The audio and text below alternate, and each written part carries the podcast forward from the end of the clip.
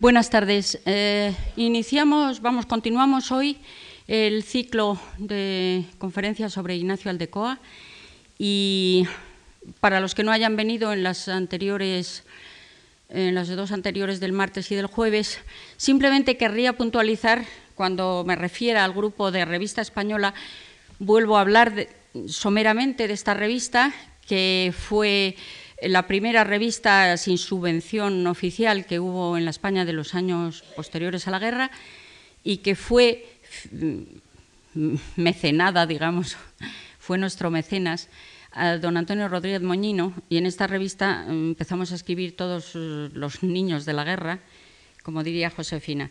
Digo esto porque a veces sale esto de revista española y el que no haya venido antes, pues no, como, no, como fue un desastre, desde el punto de vista económico y, también de difusión, pues nadie la conoce. Y vamos a continuar con la tercera conferencia que la he titulado en honor al tango que cantábamos mucho, Melodías de Arrabal.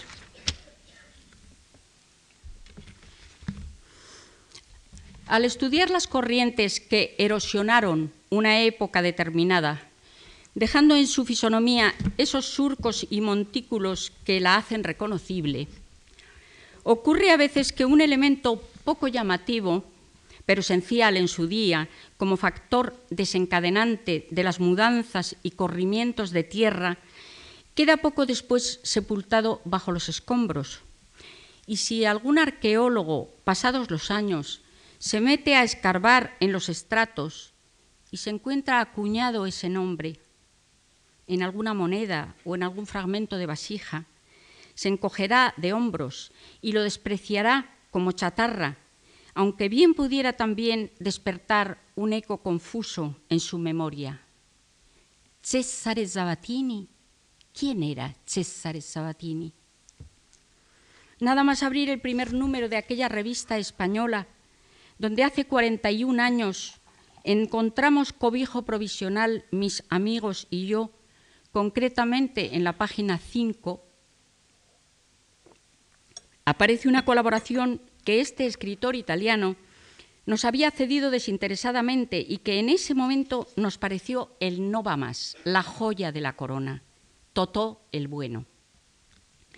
Rafael Sánchez Ferlosio, autor de la versión castellana, encabeza su trabajo con una nota preliminar en cursiva. Totó el Bueno, dice, quiere ser un cuento para niños. Pero el mismo Sabatini se queja de no haber alcanzado el entusiasmo de sus hijos. Siguieron leyendo novelas de kiosco.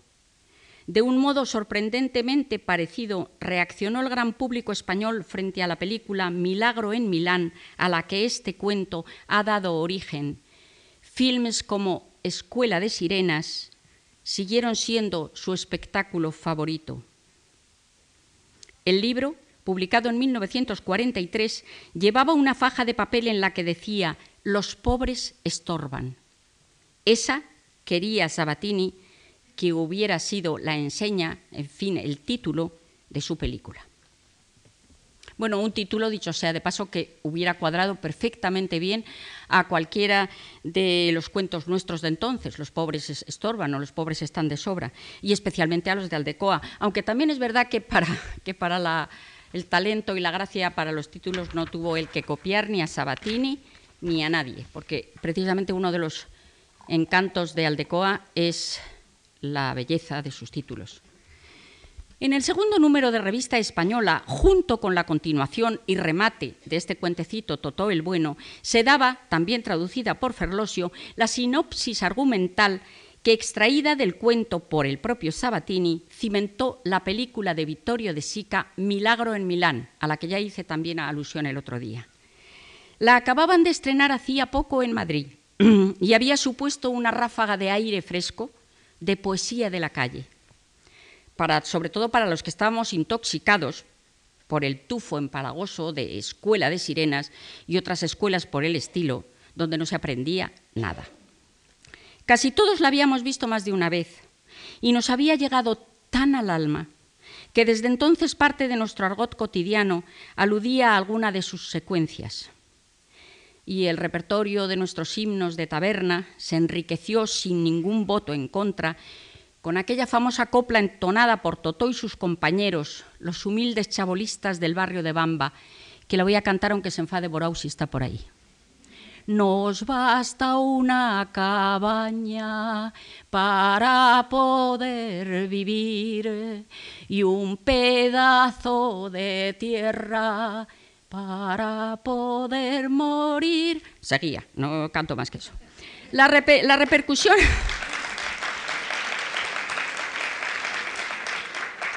La repercusión de Milagro en Milán en los jóvenes universitarios españoles hartos de retórica triunfalista es fácil de comprender, ya que para muchos de ellos ponerse a escribir comportaba una actitud distinta, la del narrador testigo, guiado por un afán de veracidad, comprometido simplemente con el rigor de su mirada, que no siempre veía brillar la justicia.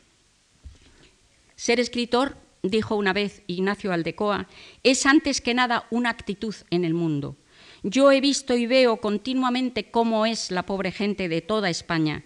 No adopto una actitud sentimental ni tendenciosa. Lo que me mueve es, sobre todo, el convencimiento de que hay una realidad cruda y tierna a la vez que está casi inédita en nuestra novela.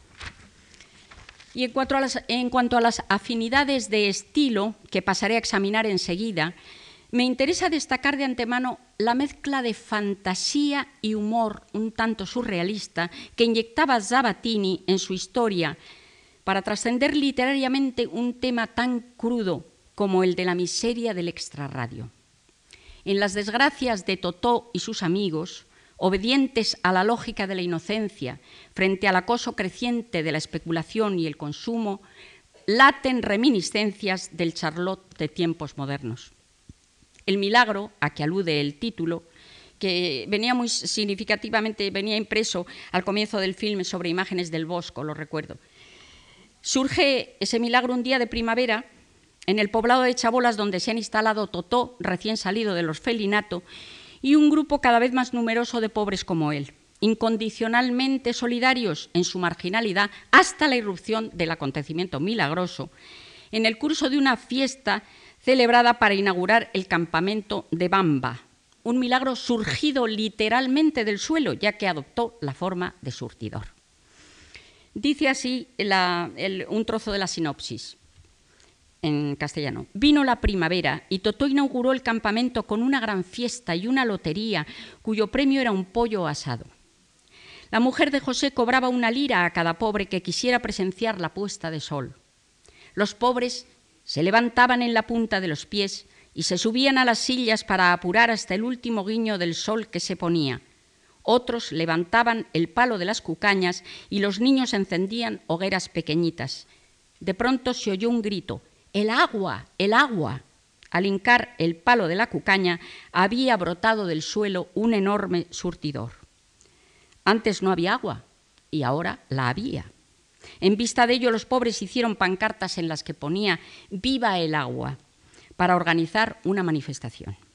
Pero enseguida se dieron cuenta de que el agua era petróleo, hasta el punto de que bastaba hacer un hoyo con el dedo para que brotase un hermoso chorrito. Lo usarían para calentarse y quitarse las manchas de la ropa.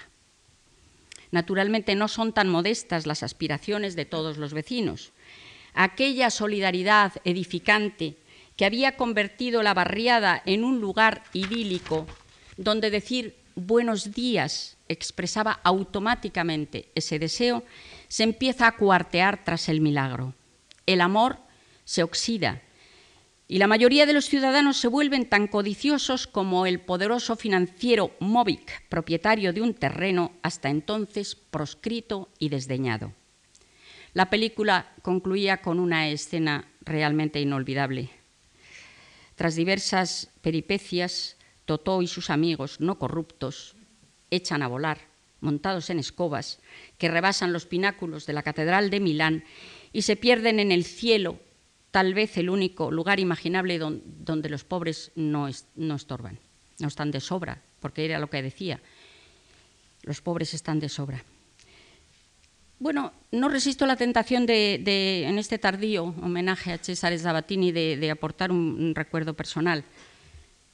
Cuando Rafael Sánchez Ferlosio y yo le visitamos en su casa en Roma en otoño de 1953, me pareció un hombre bastante mayor, aunque no pasaría de los 50 años. Era calvo, menudo, algo bromista y muy acogedor, pero también me dio la impresión de que estaba un poco triste. Sus novelas I poveri sono matti, Parliamo tanto di me y Totò il buono no habían tenido la repercusión anhelada y a él se le conocía de preferencia como colaborador de Vittorio de Sica y Blasetti en los guiones de Limpiabotas, Milagro en Milán, Ladrón de bicicletas, Humberto D. y Cuatro pasos por las nubes también. Tenía un estudio muy luminoso y una vida de confort que lindaba con el lujo, pero aquello no parecía satisfacerle del todo. También dibujaba, me acuerdo, tenía todas las paredes llenas de dibujos. Pero lo que más le importaba eran sus novelas, de las que hoy, claro, nadie se acuerda y tampoco en Italia, porque lo he preguntado. Pero él lo que decía es, yo soy escritor, me gano la vida, me gano la vida con el cine, pero soy escritor, esto se lleva en la sangre. Y nos miraba y decía, verdad, verdad que sí. Estaba, muy contento de que Totó se lo hubiera traducido al, al castellano en una revista de vanguardia, decía él, revista española, lo que fue aquello. Él estaba muy contento y parecía que también no tenía prisa de que nos fuéramos, cosa que a mí me extrañó.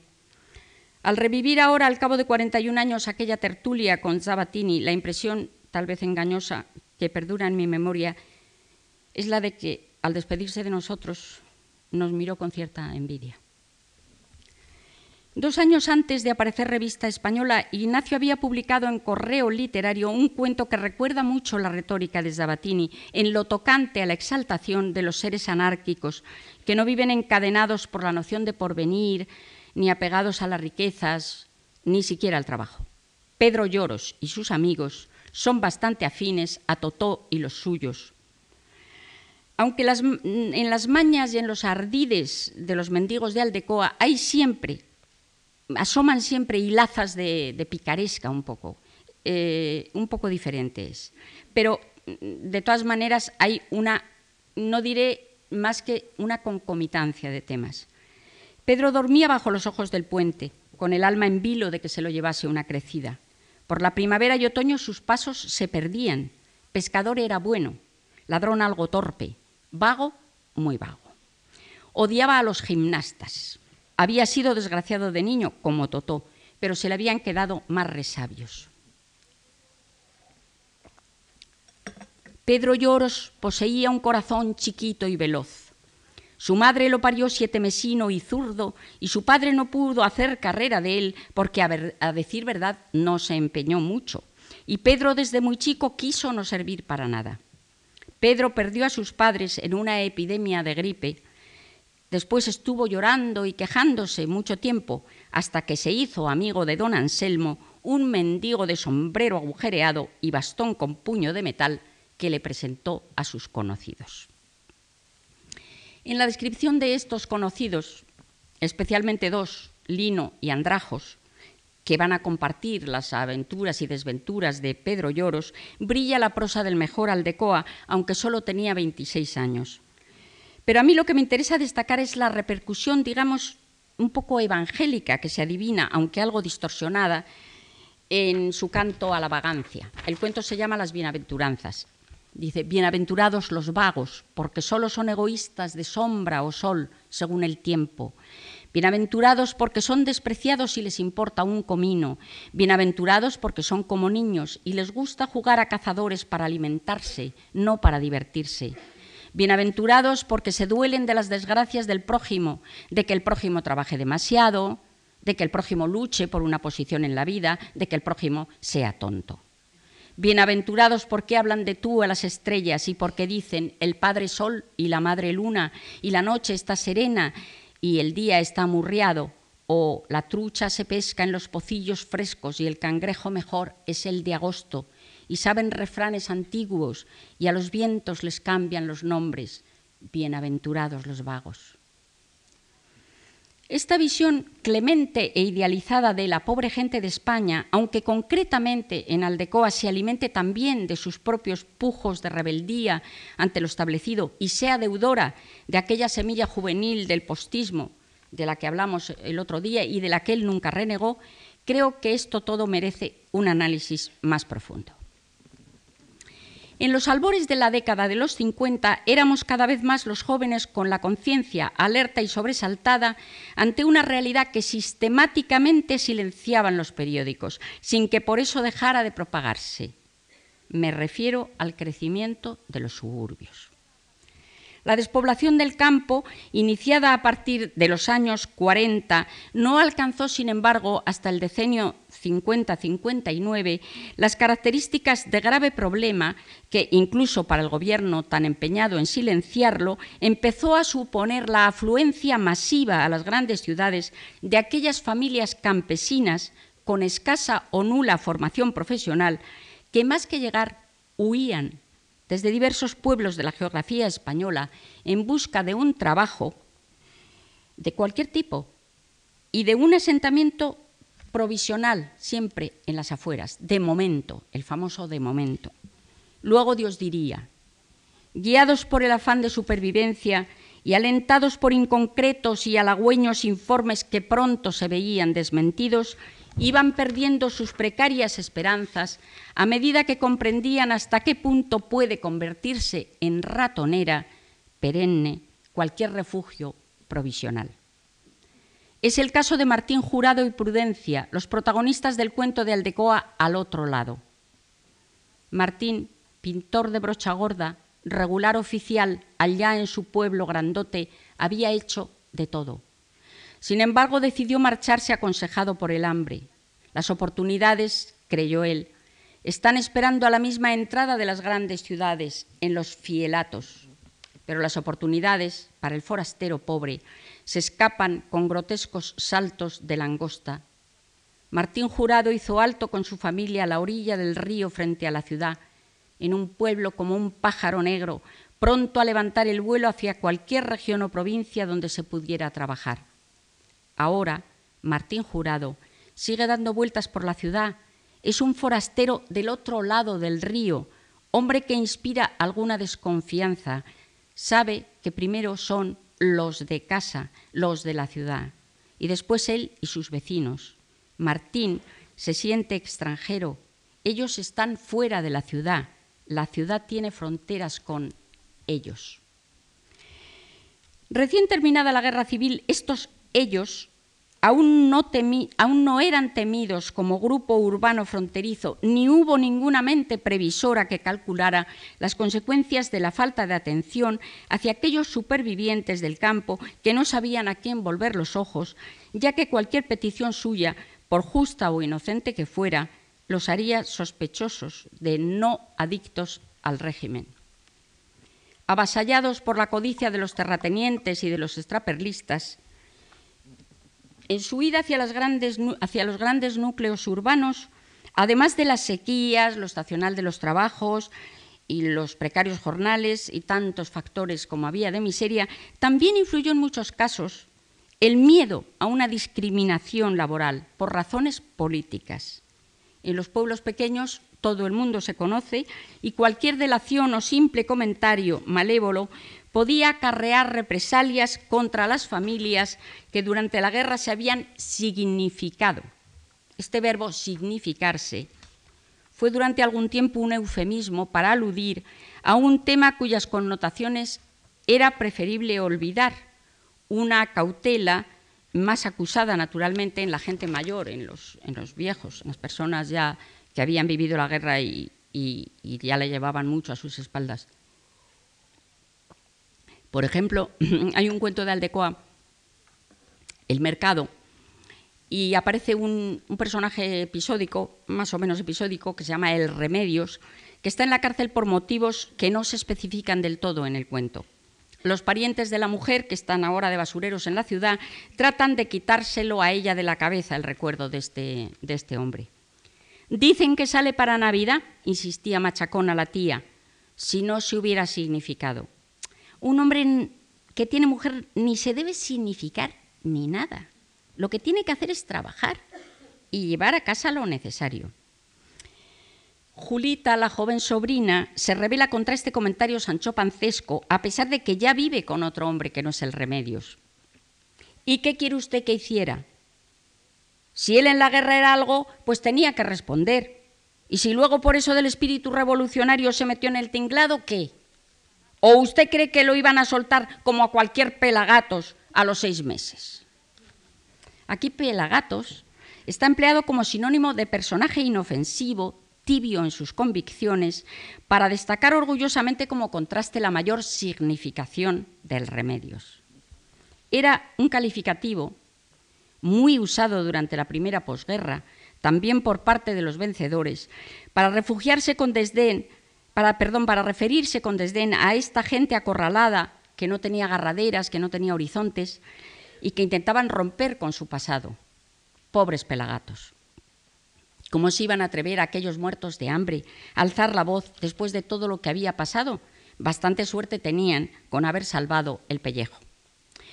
Confiaban las autoridades, y en esto con cierta razón, en que el recuerdo de las calamidades padecidas en la guerra, naturalmente, frenara cualquier exigencia y estimulara la conformidad. Tampoco iban tan mal las cosas. Peor había sido en la guerra. Durante un viaje en tren, así aplacaba un hombre mayor las protestas de otra viajera en el cuento de Aldecoa, La despedida. Antes era peor explicó el hombre sentado junto a la puerta. Antes los asientos eran de madera y se revenía el pintado. Antes echaba uno hasta la capital cuatro horas largas, si no traía retraso. Antes igual no encontraba usted, asiento y tenía que ir en el pasillo con los cestos. Ya han cambiado las cosas, gracias a Dios. En la guerra tenía usted que haber visto este tren. A cada legua le daban el parón y todo el mundo abajo. En la guerra se quedó un instante suspenso. Sonaron los frenos del tren y fue como un encontronazo. Pero a lo que más se aludía era al hambre. En un diálogo de posguerra entre dos compañeros de trabajo ferroviarios, el más viejo exhibe ante el joven como un timbre de gloria las cosas que él ha llegado a comer. ¡Qué tierra! dijo Higinio. No hay más que piedras. Media España es piedra. Esto no da más que lagartos. Mendaña encendía un cigarro hecho torpemente. ¿Tú has comido lagarto, Higinio? Yo no. Pues yo sí. Te aseguro que te gustaría. Sabe cómo a merluza. Yo he comido de todo. Yo no le hago ascos a nada. ¿Has comido gato? ¡Gato! Hizo un gesto de suficiencia. Cientos he comido. Un día nos comimos siete, entre media docena de amigos. Gato para comer, gato para cenar, y sobró. Están muy buenos guisados con patatas, mejor que conejo. En este freno de resignación forzosa confió durante muchos años la política del régimen, especialmente cruel y miope para las cuestiones agrarias que intentó remediar cuando ya no tenían remedio. Por ejemplo, aunque en el plan de urbanismo de 1941 se abordaba ya el problema de los suburbios, se hacía desde un planteamiento más ideológico que práctico y sobre todo nada alarmista. Aquellos núcleos satélites cuya unidad tomó en Madrid el nombre de Chabola y en Barcelona el de Barraca no parecieron preocupar demasiado, como he dicho, a las autoridades, en el sentido que no se veían amenazadas por esta expansión, hasta que más adelante fueron uniendo sus tentáculos y empezaron a construir el cinturón periférico que a mediados de los 50 cercaba Madrid como un batallón torvo y sombrío. En Madrid, el barrio del puente de Vallecas sobre la carretera de Valencia fue una de las primeras formaciones suburbiales dignas de tenerse en cuenta, sobre todo porque supuso una especie de cabeza de puente que luego se prolongó por entrevías, el Pozo del Tío Raimundo, Palomeras, el Cerro del Huevo y tantos otros núcleos que fueron dándose la mano. De soltera yo estuve yendo a prestar ayuda en un dispensario de Vallecas y allí entré por primera vez en contacto con la descarnada realidad de los suburbios, experiencia reflejada posteriormente en mi, cuento La conciencia tranquila. Eh, la mía, de señorita burguesa de provincias, había quedado sacudida para siempre. Otro barrio de chabolas que creció con espectacular rapidez fue el de la Elipa, situado al final de la calle de O'Donnell, lindando con los jardines de la Quinta del Berro, por donde arrastraban su cola multicolor unos pavos reales como surgidos de un poema de Rubén Darío. Se quedaban parados en la alambrada que daba al sur y emitían un gritito estridente como de centinela que llegaba nítido al poblado de las chabolas. La Quinta del Berro, que fue durante mucho tiempo finca particular, acababa de abrirse al público el año 53, coincidiendo más o menos con la expansión del barrio de la Elipa, casi totalmente poblado por andaluces. Había sido un año desastroso de cosechas, especialmente para los trabajadores de la provincia de Jaén que vivían de la recogida de la aceituna. Dolores Martínez Quesada llegó de Bejíjar en aquel otoño con su marido, que había estado en la cárcel, y tres hijos. Llegaban con la noche y el día y ella tuvo un aborto de dormir en la calle. No son personajes de ningún cuento de Ignacio Valdecoa. Dolores estuvo trabajando como asistenta durante 20 años en mi casa de doctor Izquierdo, que como la Quinta del Berro y el barrio de la Elipa, yo acababa de inaugurar al casarme y donde sigo viviendo. Moratalaz empezaba a apuntar tímidamente por entonces, y Doctor Esquerdo era un bulevar de las afueras con sus chiringuitos y árboles en el centro, sin semáforos apenas, rematado a lo lejos por el Cerro de los Ángeles. Desde nuestra terraza se divisaban algunos despoblados y se veía crecer el núcleo de chabolas edificadas en la hondonada de la Elipa, por donde hoy pasa la M30 y se eleva un tanto surrealista el pirulí de televisión. El grito de los pavos reales es lo único que permanece igual, aunque ya no sé a quién se dirigen sus protestas ahora, tal vez a Jordi García Candau. Juan, el marido de Dolores, como tantos otros obreros andaluces y extremeños, aprendió a ser albañil colocando los ladrillos de su propia chabola, techada con uralita y construida en un par de noches antes de que los guardias se dieran cuenta y se la demolieran. Por detrás del reciente barrio de la Concepción estaba el Cerro de San Pascual, donde años más tarde Alfonso Sastre, que frecuentó mucho a finales de los 50 a aquella gente marginal que lindaba con su casa, situó la taberna fantástica. Posteriormente este barrio se uniría con Canillejas, siempre a través de la tierra de nadie, de los desmontes.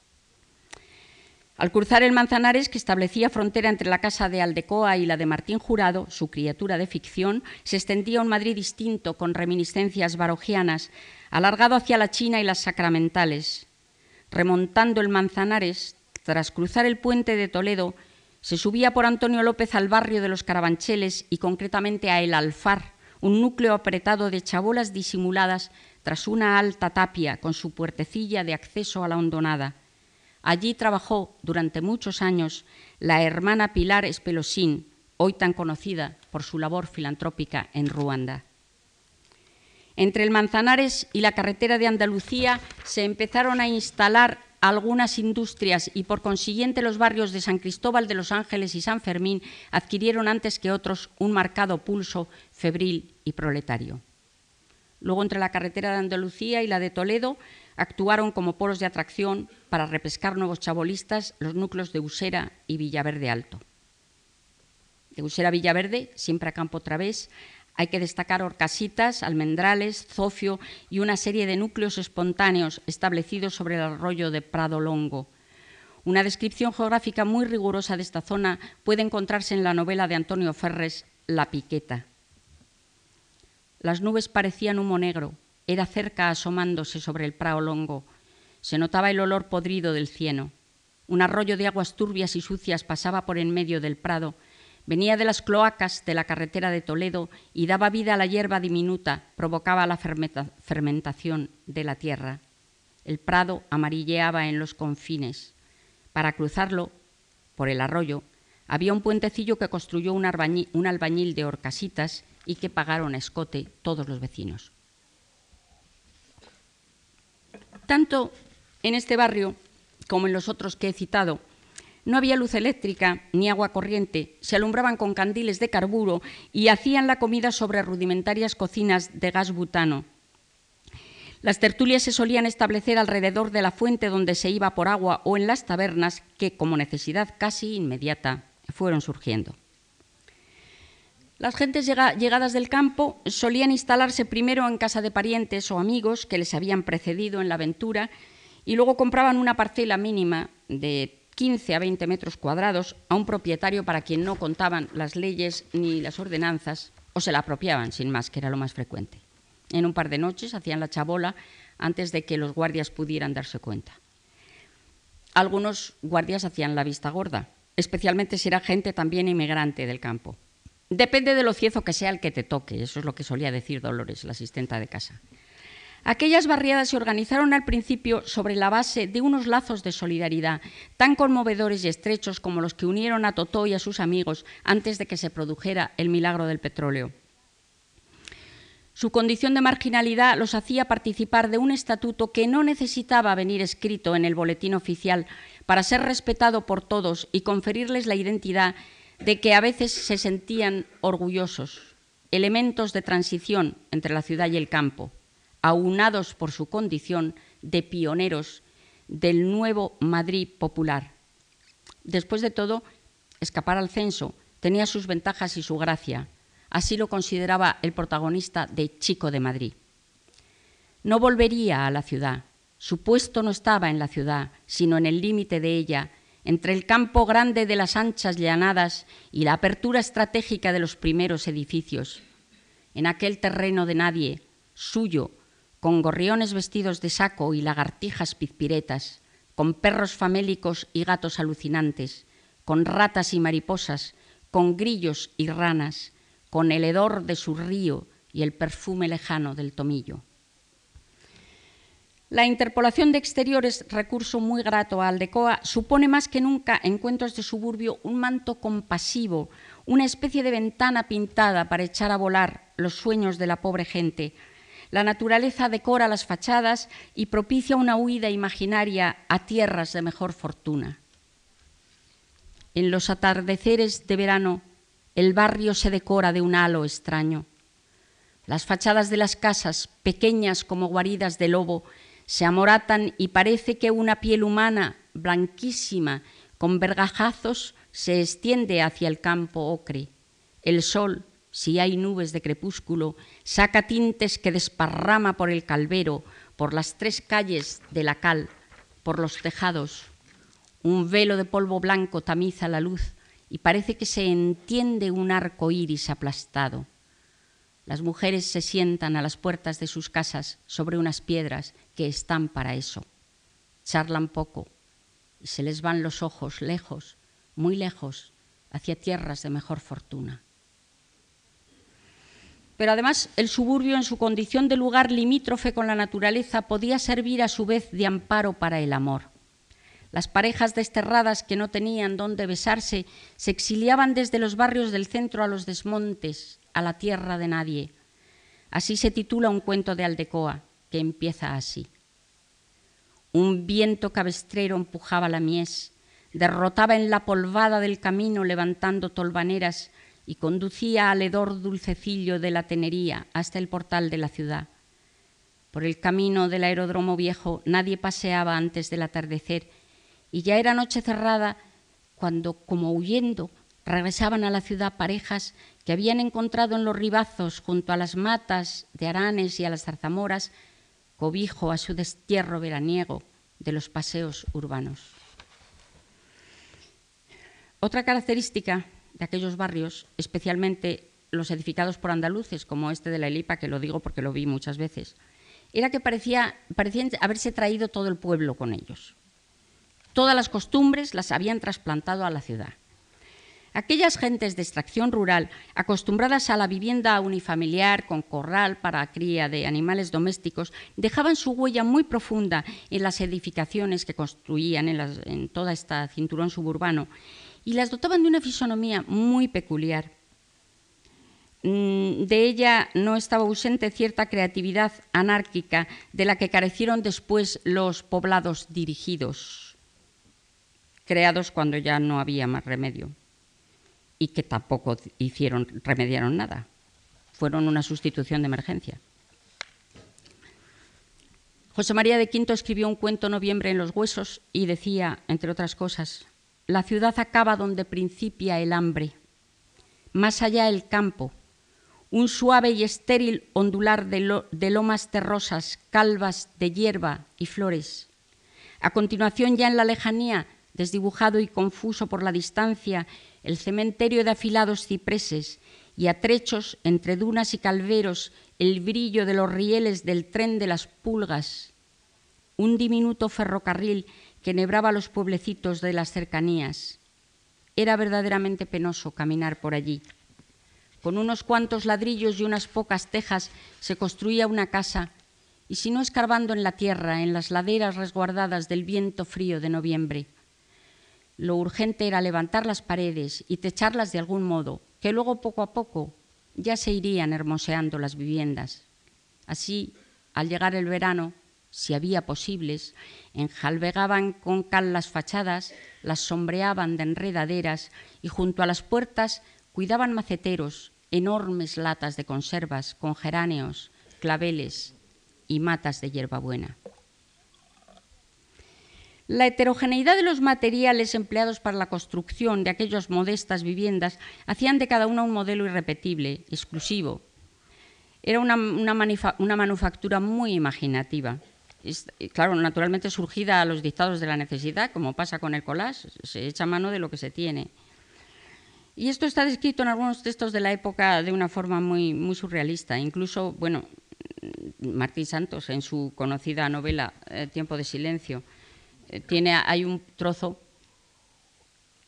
que no lo voy a leer entero, pero que, que voy a leer un poco porque es muy bonito. La limitada llanura aparecía completamente ocupada por aquellas oníricas construcciones confeccionadas con madera de embalaje de naranjas y latas de leche condensada, con láminas metálicas provenientes de envases de petróleo o alquitrán, con onduladas uralitas recortadas irregularmente, con alguna que otra teja desparejada, con adobes en que la frágil paja hace al barro lo que las barras de hierro al cemento hidráulico, con trozos redondeados de vasijas rotas, con fragmentos de la barrera de una plaza de toros, pintados todavía de color de rumbre o sangre, con latas amarillas escritas en negro de queso de la ayuda americana, con piel humana y con sudor y lágrimas humanas congeladas. Pero ocho años, antes de la publicación, lo que decía el otro día que hay que fechar, que ocho años antes de la publicación de esta novela de Martín Santos, tan justa y tan unánimemente alabada, conviene recordar lo que escribía Aldecoa sobre el mismo tema, y no, por cierto, con menos riqueza expresiva. En su memorable cuento Solar del Paraíso, parece como si el propio disparate de aquellos materiales de derribo se hubiera colado en la prosa del escritor, tiñéndola de un vanguardismo insospechado. El solar a que alude el título da lugar a uno de los inventarios de paisaje y localización más hermosos de la literatura española, como consta de cinco páginas, que no voy a leer aquí, no se asusten, aunque bien merecería la pena, me voy a limitar al fragmento donde se habla del chamizo habitado por Pío y su familia. El chamizo completa el paisaje, es también punto y aparte en cuestiones de construcción. Su estilo es complejo. Se adivina por un lado un alarde de, primitivismo tan apreciable, tan artístico en su estudiada factura, tan a juego con la pared y la tapia de la calle, que hace sonreír. Pero este lado del chamizo es fuerte, aunque denote un estado de pureza artística en el albañil que lo imaginó, construyó y levantó, muy rara vez existente, este es el lado del norte. A la casa se entra por el oeste. Aquí se observan extrañas influencias, vagos rumores de influencias. A una parte la fachada con su ventana tiende a lo ciclópeo, en colosales losas hermanas de las, de las de la escalinata. Después se volatiliza el titanismo y pasa el ladrillo a ocupar graciosamente su lugar para alcanzar la decadencia a unos decímetros del tejado con groseros bloques de cemento. De la otra ventana, del lado derecho, sería acaso mejor no hablar. Tal es la confusión de materias y procedimientos. El adobe, espléndidamente representado, el azulejo expone su decorativa presencia bajo el alféizar desportillado, la cantería tiene un ilustre embajador solitario y un mármol medio sepulcral, medio demostrador de carnicero, recorta la esquina doctamente en sierra. Bueno, leería todo, pero no lo leo porque queda, no sé qué hora es. Uf, me queda mucho. lo leería todo, es que yo me dedicaría a leer los cuentos de Aldecoa, porque lo que yo digo es que no, es que claro, está a lo mejor bien escrito porque se me ha pegado. No menos desparejado y heterogéneo era el conjunto de los enseres de primera necesidad almacenado por aquellas familias trashumantes. Su inventario es también objeto de curiosidad y fuente de inspiración para algunos jóvenes de los que vivíamos al otro lado de aquella frontera inconcreta pero que cada día ponía un cerco más urgente a nuestras conciencias. Así vivían Martín Jurado y Prudencia, ya los he mencionado antes, no, lejos de la casa de Ignacio y Josefina en el Paseo de la Florida. Los enseres son pocos en la chabola, un colchón de saco y paja, algunas cajas vacías, una maleta de cartón roído, dos cubos, platos de metal y pucheros ahumados, un rebujo de trapos, la chabola está construida con un trozo de valla, hojalatas, piedras grandes, ladrillos viejos, ramas y papeles embreados. Los papeles han sido cubiertos de limo ya seco para que no se ablanden con el calor. A pesar de las precauciones tomadas por Martín, se descuelgan breves estalactitas negras por alguna juntura del techo y churretones lacrimosos por las paredes. El gancho del refugio provisional y los enseres modestos que lo amueblan llegó a ser mucho más intenso y vinculado a la propia identidad de lo que sus dueños suponían. Cuando, por ejemplo, la riada producida por una tormenta descomunal de verano arrastra el solar del paraíso, el viejo pío siente que con la destrucción y deterioro de aquellos objetos le están pisoteando su propia memoria. Salvar de este naufragio lo que queda es operación desgraciada ya se han secado los colchones y las ropas al sol duro de esta primavera.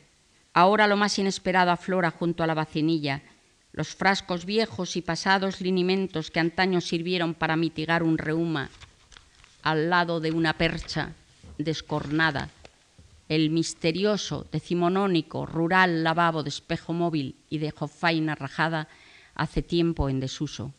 Emparejados, el brasero sin posible arreglo y la mesa de la pata coja. Todo va apareciendo fantasmal y familiar. Todo tiene su historia, su aprecio y menosprecio, su cantar de otro tiempo. En cambio, para los niños, estas resonancias de otro tiempo se convierten en aventura presente, en ocasión de juego, su mirada transforma los objetos deteriorados y los dota de una utilidad efímera que rompe la atadura rutinaria con ellos. Los niños se sienten amparados por la transformación poética que inesperadamente les permiten las cosas.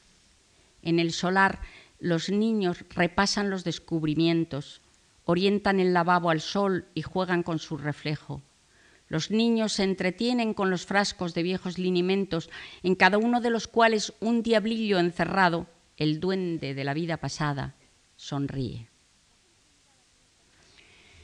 La gente menuda de aquellas chabolas Madrid apenas lo había pisado, en todo caso cuando llegaban a la adolescencia. Acabaron por hacer de su barrio un universo particular y cerrado, jamás ausente luego de sus recuerdos, según testimonio directo que he recibido de, de alguna confidencia. Maruja, una adolescente vecina de Orcasitas, hablaba así con su acompañante Luis en la novela La Piqueta. Lo había conocido en una verbena de barrio y él era de otro sitio. Hace poco que has venido a Madrid, casi medio año, dijo Maruja. No he ido más que tres veces al centro. Si quieres, te llevo a que lo veas, te arreglas un poco y nos vamos el día que quieras a un cine de Madrid. Mi padre tenía pensado llevarnos a ver todo, pero tiene pocos dineros y anda preocupado con eso de que nos van a tirar la casa. ¿Por qué van a tiraros la casa? Dicen que salió una ley para que no hubiera más chabolas y que nosotros la hemos hecho después. Dicen, pero ¿quién lo decía? ¿Dónde venían escritas aquellas leyes? ¿Existía un mínimo de buena voluntad para informar a la gente de un modo adecuado sobre las disposiciones que se iban tomando? Evidentemente no. Continuaba acampando por sus respetos la política del ordeno y mando, que durante la guerra había hecho tabla rasa de cualquier protesta o apelación a la justicia. El rumor se convertía en edicto y nadie tenía tiempo de tomar medidas, cuando mucho un aviso perentorio. ¿Qué pasa? preguntó Maruja. ¿Qué va a pasar? Los guardias han venido a avisar que dentro de quince días nos tiran la casa. Han montado una brigadilla especial para eso, estaba diciendo el señor Remigio, para tirar las chabolas que están hechas después de la prohibición. Era el señor Remigio un viejo que sabía mucho, la única persona de por allí que leía los periódicos y según él mismo había dicho que podía sacarles lo poco de verdad que traían. ¿Y qué vais a hacer? Yo qué sé. Tendréis que apañar algún sitio donde meteros antes de que vengan los de la piqueta. Estos recursos a la piqueta empezaron a adquirir un auge desordenado y neurótico durante la época de Arrese, primer titular del Ministerio de la Vivienda creado en 1956. José Luis Arrese, arquitecto de profesión, estableció la posibilidad legal de devolver a sus lugares de origen a los inmigrantes, sobre todo a los que venían sin trabajo fijo. Y eh, con la misma prisa y con peores resultados, echaba mano de la fórmula bautizada pomposamente con el nombre de poblados dirigidos o de absorción, otro emplasto que se le ocurrió fue el de intensificar en los discursos una idealización de la vida agraria, como si la gente que viniera a la ciudad viniera por caprichos, es lo que hacían. El problema de la vivienda quedaría al alcance de la mano, escribía en 1957, si evitáramos el trasiego, la flotabilidad, el nomadismo. La mayoría de los que vienen atraídos por el brillo de la ciudad acaban habitando en el suburbio, en la desesperación y en el odio. Cada casa que se construye en la ciudad es una nueva tentación que se pone al campesino. Bien claro está que lo, que lo que traía en jaque al recién creado ministerio no era la quiebra de la agricultura arcaica, que vomitaba hacia la urbe a un aluvión de obreros sin cualificar, sino la semilla de odio que pudiera germinar en el corazón de tantos rojos en potencia y qué se iba a hacer con aquello. Durante los años 40 no se registra excesivo recelo, ya lo he dicho, con estos ocupantes semiclandestinos de, estas covachas diseminadas. Si se habían lanzado a probar fortuna en un Madrid mutilado de guerra, como quien pega un salto en el vacío, allá ellos. Eran aventuras un poco suicidas, pero más o menos aisladas, y se, se podía uno desentender. Las providencias ideadas en 1941 no pasaron de ser papel mojado y todavía en 1950 el crecimiento de los suburbios se mantenía dentro de unos límites tolerables. La población de Madrid, de 1.645.000 habitantes, no había registrado en toda la década más que 272.000 inmigrantes rurales. Pero bueno, ya en 1953 la Comisaría de Ordenación Urbana tiene que reconocer que en 12 años no ha logrado cubrir ni el 50% de las necesidades del asentamiento marginal y declara que la situación empieza a ser angustiosa, ya lo dicen sin, sin ambajes, sobre todo porque la gente no encontraba trabajo. Me llamo Valentín Muñoz y busco trabajo. ¿Y qué sabe usted hacer? Yo, yo soy labrador. Necesitamos gente especializada. Me llamo Valentín Muñoz, busco una colocación. ¿Sabe escribir a máquina? No, señor. Me llamo Valentín Muñoz. Sé que necesita usted un peón ¿Estás indicado? Mi nombre es Valentín Muñoz. Trabajo, quiero trabajo. Me llamo Valentín Muñoz. El mercado de trabajo presentaba unos perfiles tan caóticos como la misma geografía del extrarradio, fenómenos los dos que al no haber sido abordados en su, en su momento se volvían contra, contra el propio Estado. En 1956, el chabolismo se estima que alcanza en Madrid el 20% de la población, el éxodo rural se había disparado. ¿Cómo convencer a aquella gente para que se volviera a diversos puntos de la geografía, lugares de la Mancha de cuyo nombre muchas veces no querían acordarse? ¿Qué les quedaba allí? Y sin embargo, en algunos libros de texto, esa desolación se adornaba con una retórica de pacotilla tan hipócrita como ineficaz. No te sientas niño rural inferior al de la ciudad, ni pienses que el trabajo de la tierra es menos elevado en dignidad que el de la industria, ni mucho menos que es la más humilde de las ocupaciones. No huyas del campo fascinado por el brillo mentiroso de la ciudad. La vida del campo es dura, pero tiene tal entraña saludable y sabrosa, tiene un tal recio sabor al sacerdocio de la madre tierra, que es despreciable todo aquel que persigue una profesión cualquiera solo porque es pingüe, tranquila o cómoda resulta difícil imaginar, tal como estaban los tiempos, a qué profesión pingüe, tranquila o cómoda se estaba refiriendo este autor, ya que la más accesible era la de peón albañil y la peor pagada, claro, también. También empezaba a haber trabajo en algunas fábricas para los hijos de estos jornaleros, una generación ya urbana, a quien la cantinela de la guerra civil le sonaba tabarra y crecía con los ojos más abiertos que sus padres para captar la realidad. Chicos y chicas con otras ambiciones, menos resignados también a aceptar la miseria como algo irreversible que mandaba el cielo. Y el gobierno se daba cuenta de no emprender pronto radicales cambios políticos, aquel aumento del proletariado industrial amenazaba con desequilibrar el orden basado en la sumisión y el fatalismo de las clases más desfavorecidas si sus exigencias sociales, aunque fueran reprimidas, empezaban a despertarles de la apatía política, si aquellos oscuros habitantes de las chabolas daban oídos a los ideales de justicia que empezaban a predicar los curas de los suburbios, no podían convertirse en foco potencial de, de subversión.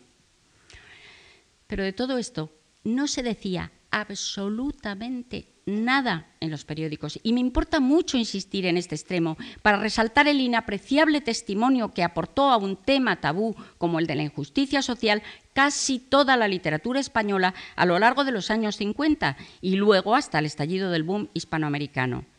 Dejando ahora aparte por un momento su valoración crítica y las etiquetas más o menos despectivas que se le hayan querido colgar todo aquello de la generación de la Berza que habría para, dar otra conferencia, que no me da la gana ahora de meterme en eso, es indiscutible que quien no quiera complementar su información sobre la vida cotidiana de esa época, acudiendo a la cantera del cuento, la novela y el guion cinematográfico, pues de las hemerotecas sacará muy poca cosa. Se me ocurren a bote pronto, dos excepciones importantes. Una, la crítica de humor destilada desde La Codorniz, aquella revista audaz para el lector inteligente, cuyo éxito consistió en presumir de inocua y de tontiloca. El primer número de este, seminario, de este semanario, perdón, dirigido por Miguel Miura, se publicó el 8 de mayo del 41. Los chistes de tono, Miura, Gila y Herreros, hablaban mucho de los pobres por ejemplo, este último hizo una vez una portada donde se veía un hombrecito en las últimas que estaba apenas guarecido en, un sitio entre, entre, uralitas y papeles de periódico. No era ni una chabola. Y había un médico con chistera de aquellos que pintaba herreros que le venía a visitar y estaba extendiendo una receta. Y el texto, la leyenda, decía, usted ya puede comer de todo.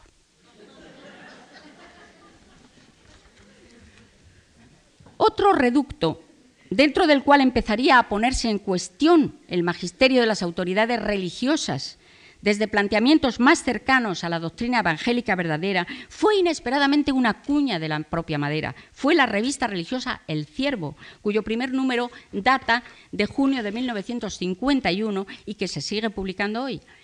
Bueno, esta es imprescindible, de consulta, eh, imprescindible consulta para, todo el que quiera estudiar la evolución del clero contestatario, aquel núcleo de discípulos de Cristo más cercanos al humanitario médico rural protagonista de los Bravos, de Jesús Fernández Santos, que al cardenal Hijo y claro, por supuesto, eso estaba clarísimo. El catolicismo oficial, pues, amparado por el general Franco, había hecho poco por estimular el amor al prójimo carente de avales ni por informar sobre la realidad de los suburbios a ciudadanos que no tuvieran por una razón o por otra conocimiento directo de ella.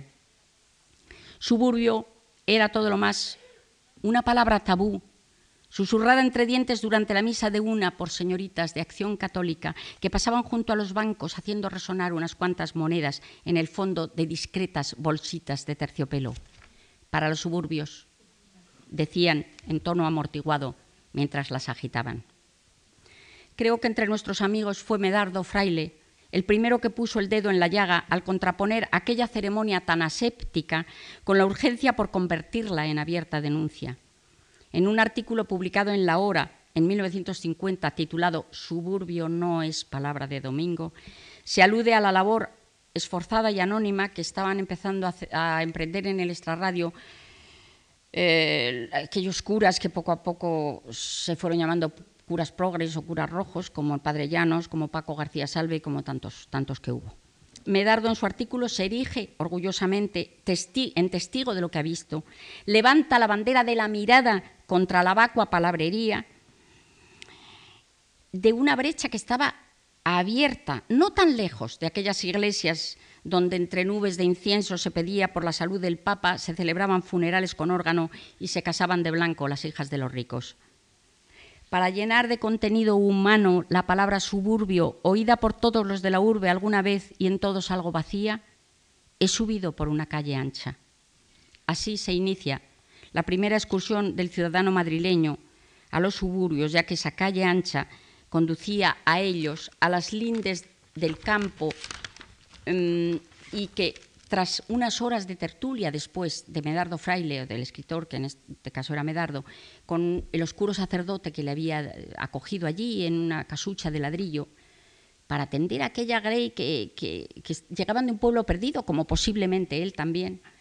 Después de esta conversación, Medardo Fraile vuelve a la ciudad imbuido de su papel de testigo, con ganas de gritar por las calles del centro lo que ha visto, gritar a los transeúntes que suburbio no es palabra para los domingos, que fueran a verlo, que debe ser nuestra palabra urgente de todos los días. Bueno, pues de eso se trataba, de llenar de contenido humano las palabras, de rechazar su hinchazón, que ya estábamos todos hartos de, aquel engaño y unos cuantos habíamos empezado a detectar eh, esto, a, hacer, a declararnos un poco cansados de tanta mentira. Era nuestra única opción de protesta. Solo hemos tenido mitos, escribía un joven articulista en 1955, Gonzalo Sáenz de Buruaga. Inmensos mitos que se nos han ido desinflando. Las últimas promociones están ya hartas de mitos, de generalizaciones abstractas y de falsos trascendentalismos. Hoy la verdadera revolución es decir la verdad.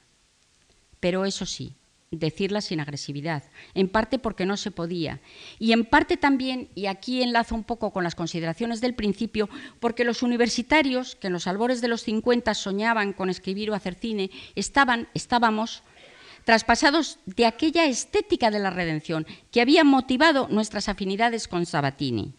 Los pobres de Aldecoa, como Totó o el Plácido de Berlanga, parecen irreductibles al mal, pero tampoco existe una crítica despiadada contra los malos de la película, que bastante penitencia tienen con ser así, parece terminar un poco diciendo.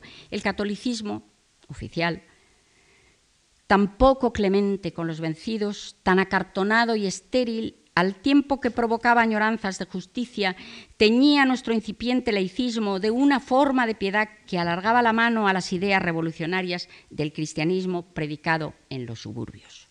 Así nacieron nuestros cuentos con algún amor, para decirlo con un título de Medardo Fraile, nuestra sustitución del dogma por la filantropía, de la arrogancia por la compasión, en el sentido machadiano del término, aquello de y fue compasivo para el ciervo y el cazador, para el ladrón y el robado, para el pájaro azorado, para el sanguinario azor.